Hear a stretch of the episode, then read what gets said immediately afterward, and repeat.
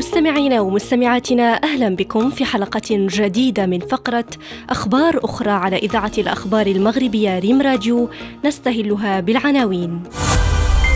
بعد ChatGPT جوجل تطلق روبوتها التحدثي بارد.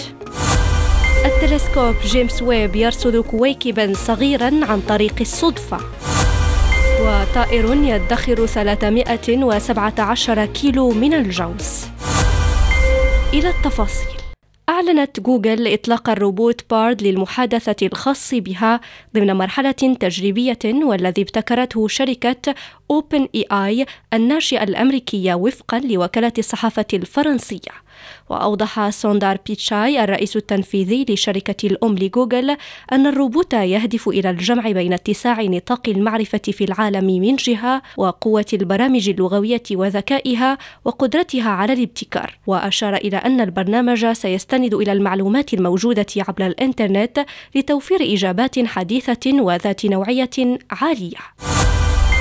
رصد علماء فلك أوروبيون من خلال تلسكوب جيمس ويب الفضائي كويكبا بحجم مدرج الكولوسيوم الروماني في حزام الكويكبات الرئيسي الواقع بين كوكبي المريخ والمشتري. وأشارت وكالة الفضاء الأمريكية إلى أن هذا الكويكب الذي يتراوح عرضه بين 100 و200 متر هو أصغر جرم فضائي يرصد عن طريق التلسكوب الفضائي حتى اليوم. وأضافت في بيان أن الكويكب رصده علماء الفلك الأوروبيون عن طريق الصدفة. مؤكدة ضرورة إجراء عمليات مراقبة أخرى لتحديد طبيعته وخصائصه بشكل أفضل.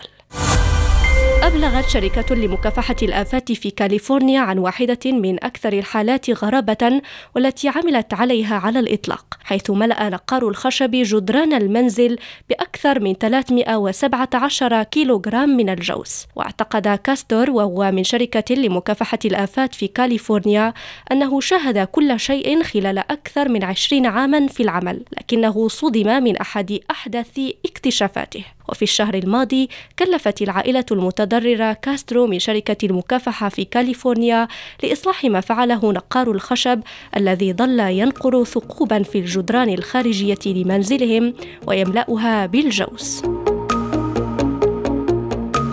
إلى هنا نصل إلى نهاية عدد اليوم شكرا على حسن المتابعة ونلتقي بكم غدا مع أخبار أخرى